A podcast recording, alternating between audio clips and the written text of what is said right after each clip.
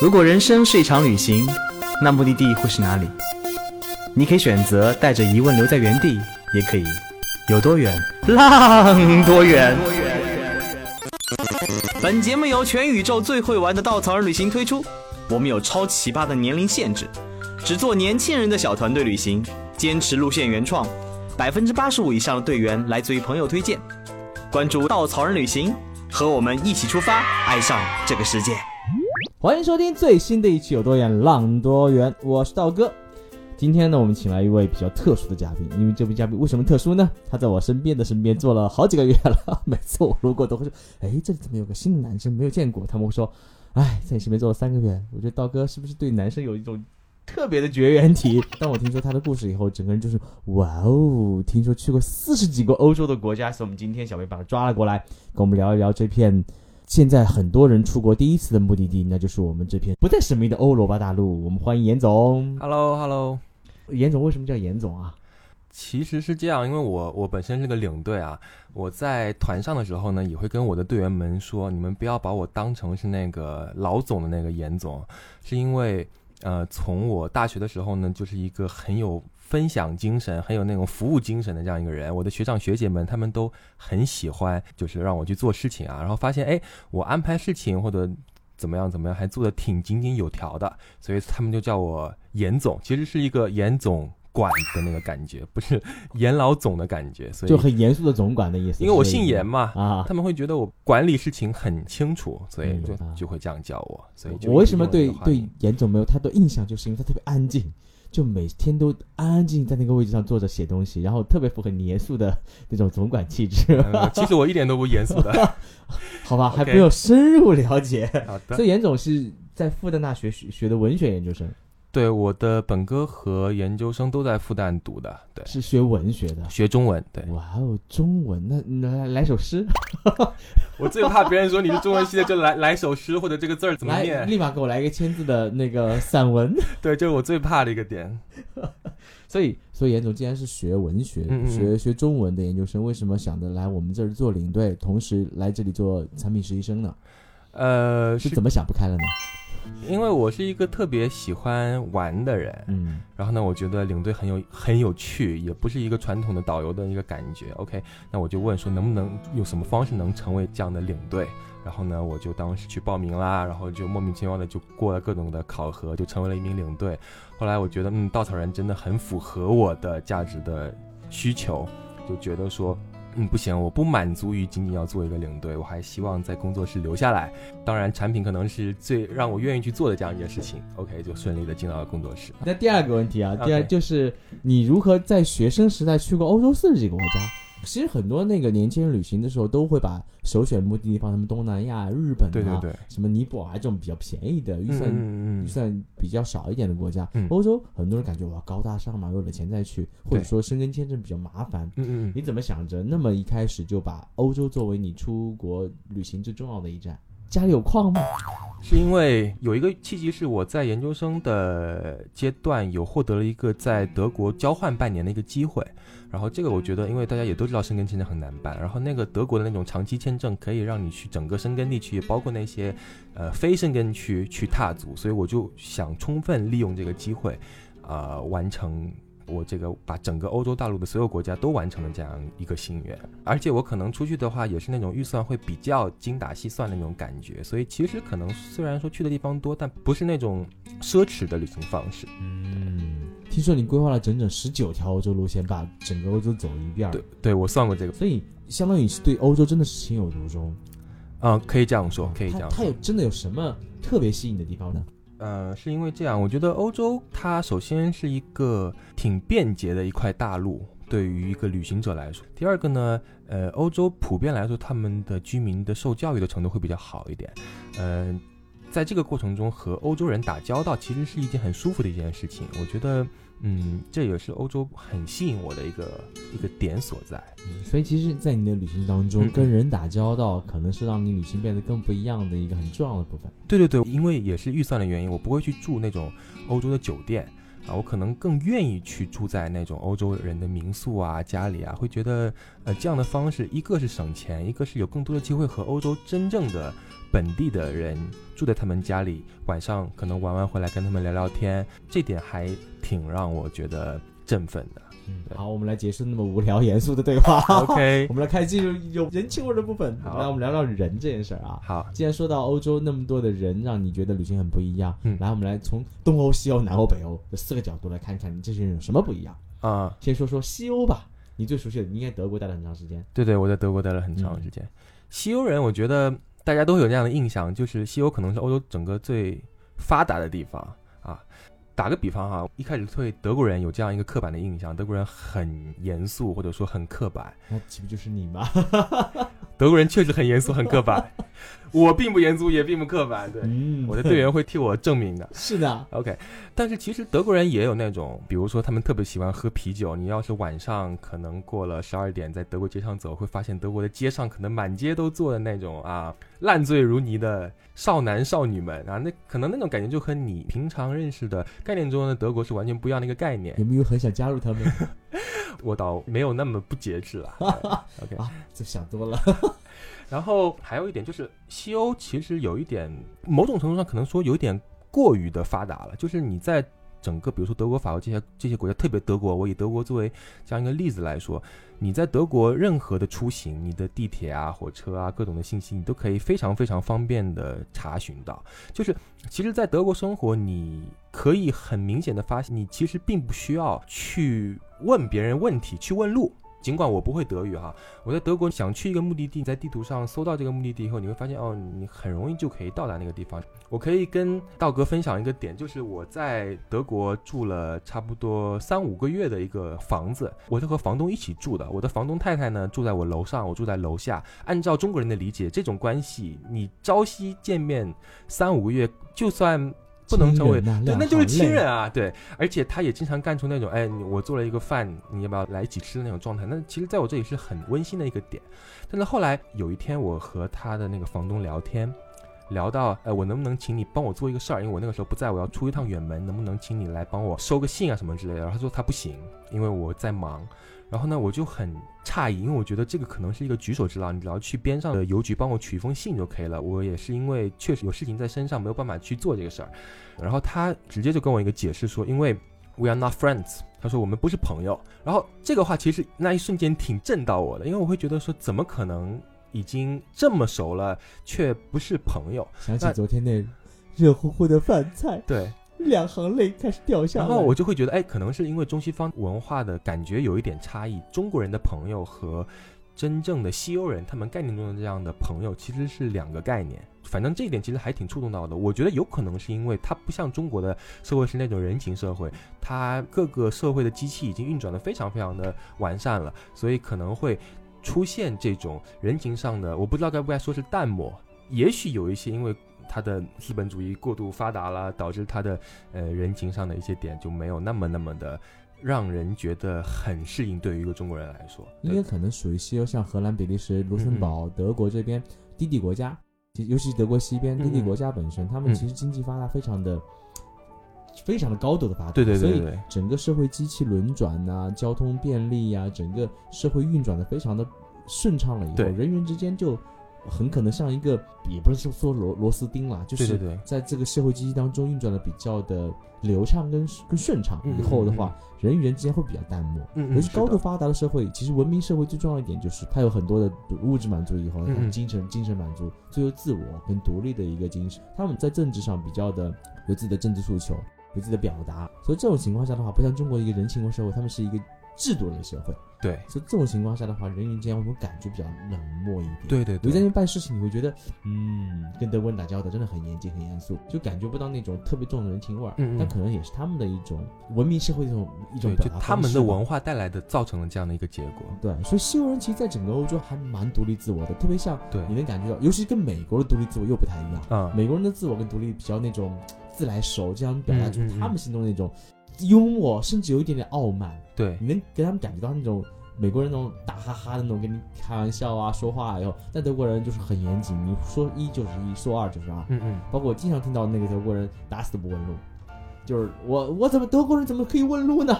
宁愿迷路在哪儿都不会做这件事情，本身他们认为他们自己是完全能搞定自己的事情的啊，这是可能是西欧哦。啊啊，那我们再看看北欧，北欧又是另外一种一另一种很有意思的一个感觉。嗯我那个去过好几次北欧，嗯嗯每次北欧给我感觉就是人情味儿很冷漠，嗯，但内心很炙热对啊。我我非常非常同意道哥的这个说法，因为。呃，我们知道，像北欧，特别越北的地方，可能一年见到白天的那个数量就非常非常的少了。对，但其实就像刚刚说的，其实北欧并不总是呈现出这样一个状态。我我可以把它概括成一种叫做冷酷面孔下的火热心脏，就这样。因为打个比方，北欧就是那种一到夏天倾巢而出，跑到西班牙去度假的那种状态。然后，呃，北欧人的内心。很火热这个点，我也可以举出一个我房东的那个例子。我当时去特罗姆瑟的时候，呃，已经是挺冷的一个季节了。然后呢，我当时选了一个民宿，是在一个宗教场所，类似于教堂那样一个地方，但其实不是一个教堂。我就住在他们家一楼的一个小房间里。OK，特别好玩。天气非常冷，我回房间就比较早。然后他们那个教堂里面有那种钢琴可以弹，因为我正好会弹钢琴，我就，哎，我就去他们家随便弹了一下。然后那个房东听到我的琴声，他就从楼上下来了，然后站在我边上看我弹。我那个时候没有注意到他。然后等我注意到他的时候呢，他就那里鼓掌说：“哎，你弹的挺好的，你能不能来教我？下一回啊、你再来挪威的时候，一定要再来我家住。”我说我：“我因为已经这两天要走了，我我没有再住下来。你下一回来的时候再来我家住。”我就说好。然后整个都是笑脸盈盈的，非常真诚，非常能感觉到他的那个热度。这个和我们可能所呃想象中的那种阴沉的天气啊带来的，就是天气造成的那种冷淡性格，其实是形成了一个很大的一个反差。而且北欧真的很性冷淡呐、经常那种阴沉的天，对，特别纯白的房子，简洁的线条，你觉得啊，拍出来的照片都是、好没有欲望，都是那种宜家风，但其实不会，他的人有一种很火热的一种东西在，包括就他像芬兰那种桑拿，对芬芬兰的那种桑拿，或者说北欧人是那种他们可能晚上特别特别冷，他就聚在一起，三五个好朋友在一起喝的那种烂醉如泥的那种状态，或者比如说北欧人特别喜欢接收难民嘛，我们知道在可能西欧很多国家，像德国，他已经就是。已经做那种宣传，说我们要拒绝这种东西，啊、怎么样？怎么？很多人在街头抗议，怎么？但是北欧人恰恰在我所跟他们聊的过程中，他们还是很愿意去接受一些，因为可能也是过于富裕了，很愿意去接受一些在那种所所谓的水深火热中的人。包括我当时住的这个民宿，家里就有一个。呃，在他们家已经生活了十多年的，来自于好像是埃塞俄比亚一个黑人小哥哥。那小哥哥就跟我说，他已经被收养了十多年，已经会说挪威语，就大概是各种各样的这样的概念。我就觉得说，嗯，他们其实很热心，因为我们可能说从物质发展的角度上来说，北欧也许甚至比西欧更富有，但是在这一点上。很有趣的一点就是会觉得北欧人比西欧像德语国家的那些人来说更注重人和人之间的一些关系，这点也很难说为什么。这个还蛮有趣的，因为在我传统观念的认知里面，北欧人是比较冷淡的，对特别性冷淡。西欧人呢，还蛮礼貌，嗯蛮嗯蛮热心的，嗯尤其到法国那种贴面舞啊，让你觉得哦，罗曼蒂克。其实像荷兰啊，又是一个大麻合法、性合法的一个国家。欧洲那么一个像中国一样大的一个地方，其实它整个地理结构呃划分的还蛮开的。嗯北欧人、西欧人，他们各自各的性格特点，从你的角度给出了一个完全不一样的解读。其实北欧的冷漠下面有一种热情似火的状态，但西欧人可能人与人之间由于社会的发展高度很多年了，所以嗯他们人与之间的那个变得会比较的有界限、有分寸感。对，也许反而是这样，这可能跟我们在去到这个目的地之前的那种判断和潜意识或者说前印象是不太一样的。那回到南欧，嗯，然后像希腊、意意大利跟那个西班牙西班牙这几个国家，又是一个热情似火，因为地中海气候特特别到了四月就特别热，嗯，特别是冬天也不怎么冷。对哦，那边人呢就生活的比较的，一点都不水深火热了，应该就是那种典型你理解到那种热情阳光的欧洲人的状态了。呃，我觉得这个也是一个特别好玩的一个事情。我在意大利西西里的时候，呃，那个房东讲了一口非常非常标准的意式英语，就是你可能要费非常大的劲才能去听。标准的意式英语？就是他的嘴巴都是 卷的那种状态，就是就卷起来，然后对，然后呢，他就是那种恨不得好像想帮你把所有事情都帮你去完成，说你这个箱子，我，说不中不中没关系，我就要帮你提啊，怎么样怎么样，然后跟你说我介绍你来到这个嗯帕勒莫怎么样啊，帕勒莫这里你一定要去，这里一定要去，这里一定要去，我跟你讲，然后呢，其实非常简单，我觉得以我的这个知识水平，完全可以找到这个目的。他一定要把这条路给你画出来，一定要用很最传统最传统的方式把这条路给你指出来，往前怎么走，第几个 block 往那边走，第几个怎么样往那边拐，然后我就觉得。哦天呐，原来意大利人是这样的一个状态。而且我记忆当中，我去过几次南欧，南欧给我的印象，那种热情似火还真不是装出来的，他就是内心，也不是客套出来的。我在那个希腊的时候，前段时间去希腊，嗯，然后也是在一个那个当时订了一个 M B N B，在一个岛上，就是去看那个那什么来着。太阳的后裔那个沉船不是我去啊，是一个女生要去，一定要看那沉船湾，就去了一个很偏僻的一个地方，叫扎金索斯。扎金索斯的。去那地方的时候呢，当时我们订了个 M B N B，然后旁边我当时因为没找到，找了很久，嗯，就那个因为我错过我的那个船的时间，当时那个房东没有等到我，嗯，我就打电话，打完电话他来了以后，然后一直给我道歉，说不好意思，包括他旁边有一个很有意思的电台，是他们那边岛上的一个很有名的公共电台，他帮我请这电台做客。就跟我聊啊，这边有什么吃的，什么好玩的？我说哇，真的好热情，把工作的介绍给了我。嗯，我们俩见面时间不超过三分钟。对，然后到了那个西班牙也是，西班牙当时记得很清楚，半夜两点。嗯，那时候第一次去的时候，想回到住的地方，太累太困了，上了出租车，跟司机说我们要回酒店，他来了句哈，夜生活才刚刚开始，你怎么能走？不行，我一定要带你去夜店去。我说不要回家睡觉，不行，你一定要去夜店。我说回家睡觉，不行。真的是那种，他一定要扛着你去带你去夜店。对，然后路上也是看到妈妈推着婴儿车在路上走，两点多，一边喝酒一边推着婴儿车在路上晃啊晃啊跟你聊天，那种感觉真的洋溢不住的热情，让你心中那种热情都会迸发出来。但是热情另外一面有时候不会不会很靠谱。对，这可能也是南方人的特色了。对对对，他们。你你得跟他们 double check 很多遍，还不一定能保持准确的。而德国其实离希腊可能离意大利也不是很远，对，不是很远。但是一边人的严谨，一边人的那种哈，有什么好严谨的那种状态，哇，简直真世界真有趣。对，世界真有趣。嗯，那我说到东欧，因为东欧又不太一样，他可能常年生活在奥斯曼帝国、奥匈帝国的那个巨大的帝国的统治下，嗯他们。其实独立很晚，而且他们身份认同感也没有那么的强，嗯，所以在经济发展也不是很发达情况下的话，其实他们有点类似于诶，又经历过社会主义阵营的一段一段时间，其实他们的人就更不一样了。东欧人，我觉得用一个词儿去形容，就是他们特别的。简单、纯粹、淳朴、纯淳朴、简单、纯粹都可以用来形容他们。我不知道这个比喻恰不恰当，就有一种，也许经济没有那么那么发达，但正因为这份不那么发达，所以导致他们在帮助人的时候可以更没有所保留。因为就像刚刚其实谈到了，可能有的地方它过于发达了，过于发达了，然后他们就。有一种 有一种奇妙的优越感，其实对，而且他他那种分寸感做的非常的好，嗯嗯。但南欧那种热情有点过度了，这种有点过度了。我贴到你身上来，我要抱紧你那种。但东欧人可能保持一种特别谦卑谦逊的状态来给你他该有的温度。嗯，其实我这样说，我会更喜，我会最喜欢东欧人给你的那种热情，因为他让他让你觉得很舒服，嗯，他让你觉得一个也不过，一个也不假。像我在乌克兰的时候坐火车，因为我们知道那个地方可能英语普及率会相当的低，呃，在乌克兰坐火车的时候呢，当时就遇到了一些换票上的问题，然后那个乘务员跟我过来，我感觉他的意思就是说你这个票有什么什么的问题，但是其实我我完全不知道他在说什么。然后呢，首先这个乘务员他一点都不凶，他就他就用笔画，用各种各样的方式让你来理解你的这个票出问题了。好，然后呢，我当时是住在那种二人间的卧铺过夜火车，然后我的那个舍友吧，他也不是很懂英文，但是懂那么一点点，然后呢，他就要帮我翻译，但是那个翻译过程其实挺尴尬的，因为其实还是鸡同鸭讲，然后火车上的网络也不是特别好。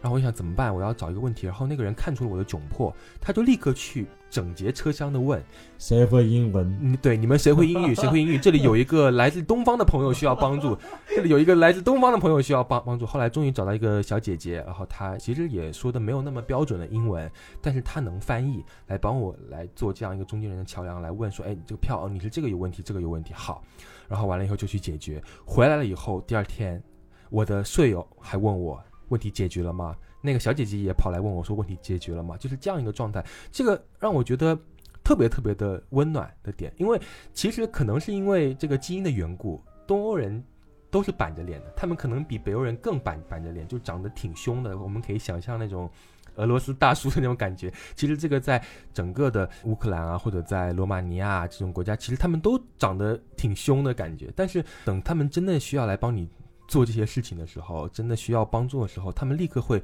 板着脸的，让你很舒服的，让你感觉到了一个 一个游客的被爱的那种感觉。这点还挺让人幸福的，对。其实就像我刚刚说，为什么东欧会让我觉得更温暖呢？因为很多东欧的这种城市，它谷歌 Google Map 是用不了的，你也查不到什么公交信息，也查不到两个城市之间的通勤信息，一切都要你去当地去碰运气，去你去当地时候去不停的用嘴巴去问，才能去了解到这些可能对于一个旅行者来说很必要的一些东西。但是呢，也许恰恰正是因为这些不方便。给了你更多的机会去问别人，去接触当地人，去发现，当你去提出一个问题，当你需要帮助的时候，会有多少人愿意来帮你，会有多少人想来跟你去解决问题，去给你带路。可能我们要这样辩证的看一个问题，就有的时候，这种不便在旅行中反而给你带来了很多额外的惊喜。它不像你去德国、法国，你在出行前可以把每趟。车次都已经查得清清楚楚，几分几秒到哪个地方做什么事情，你在出行前只要你下尽功夫，这些信息完全都可以查得到，并不是的。东欧是一个很未知的一块区域，而且我说的东欧可能还不是大家理解的，像捷克、奥地利这种东欧，是可能大家都不怎么经常涉足的，像刚刚说的乌克兰、像保加利亚、罗马尼亚，甚至像可能大家都不怎么有概念的国家，像摩尔多瓦。正是因为我们对它不熟悉，所以我们在去到一个目的地的时候，才会有更多的惊喜。对我来说，这些都是惊喜，就是因为和这些不同的人、不一样的人去接触、去对话。嗯，所以好多人都会把什么法国、德国、什么这种国家作为第一次去欧洲的目的地，但我刀哥非常建议可以把东欧 作为第一次欧洲旅行的目的地。第一，面前，哎，什么塞尔维亚呀，什么波黑啊，什么黑山啊。呃，阿尔巴尼亚都免签了，真的免签了。欧洲国家，你可以拿着护照白本就走。对的。第二就是，其实我们跟东欧国家很多很多的，如果老一点的人，像道哥这样子，嗯，历史比较不能说历史比较悠久，历史学的比较好的年轻人，嗯，对，这么说比较好。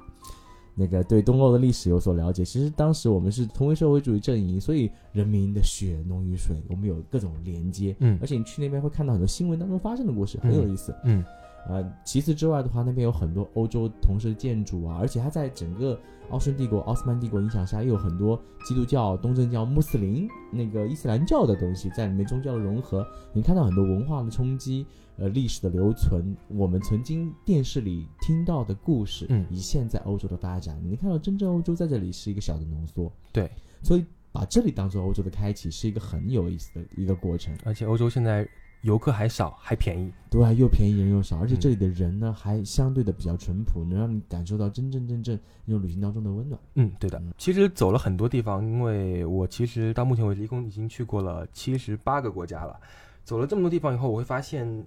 比起很多的景色来说，这一路上最让我期待的、最美的那个风景还是人嘛。对我来说很神奇的一点，就是和陌生人的相遇的这个过程中。也许运气好的话，两个人的关系可能会突然间就瞬间饱和。你可能有的时候一些话跟身边的朋友不太好说，但是你跟一个陌生人，你知道明天就要和他分别了，但是在分别前的那一晚的聊天过程中，你会发现你能跟他有把最掏心窝的那个那个话就跟他讲。其实这是一件非常爽的一件事情。我经常也是一个人出去玩，然后一个人出去玩的时候，在一些英语不那么。普及的一些国家里面，你需要用各种方式，你要用手语，你要用呃拟声词，用翻译软件去跟他们进行交流，去跟他们发生联系。这个联系的过程中，你会发现对方也在很用力的用他的方式来让你去理解他。在这样一个交互的过程中，其实你会发现很多很温暖的、很震动人的一些小的各种各样的瞬间。呃，你很难说清楚这些瞬间具体他们是什么，但这可能就是人和人之间一些莫名其妙的时间里产生的羁绊吧。然后，因为在欧洲会碰到这样的事情会比较多，所以其实他又反过来让我对对自己下一趟的欧洲旅程有更多的期待。所以在我这里，欧洲可能是一个越探索越有更多的地方值得去探索的这样一块土地。在，我觉得这个世界可能最精彩的地方就在乎它那种千差万别。嗯。这种千差万别呢，不只是风景啊，可能我们看风景看，哎，这座山有点像，嗯，那座山有点像，还有包括有不同的建筑、不同的饮食，嗯但我觉得不同的地理位置造就了不同的文化、不同的语言，都说巴别塔嘛，不同的语言有不同的思维方式。这种思维方式、不同的观念、不同的地理环境、不同的饮食习惯，造就了人那种千差万别的差异。虽然现在信息时代越来越发展，呃，越来越发达，人与人的交流越来越多，但是每个人心中都有一些自己坚守的东西。嗯，当你跟一个人接触的时候，发现，哎，他跟我想的真的很不一样，而且他有他的坚持，我有我的固执。这种坚持固执跟我成长的环境、跟所学的、所见识的都不一样。这种差异会让你经历得多，你会换更多视角。当我站他角度想问题的时候，哎，很有意思；当我站在另外一个角度想问题的时候，发现又不一样。这种千差万别，这种思维的差异，这种语言的差异，这种文化方式、生活方式、思维方式的差异，真的是它世界最大的乐趣。这个乐趣让我们看到了不同，让我们感受到了不同，让我们从不同中找到我们更多的视角。这种视角让我们找到更多的包容。我相信这是旅行最大的乐趣。对我们再次感谢严总的做客，我们下期节目再见。谢谢。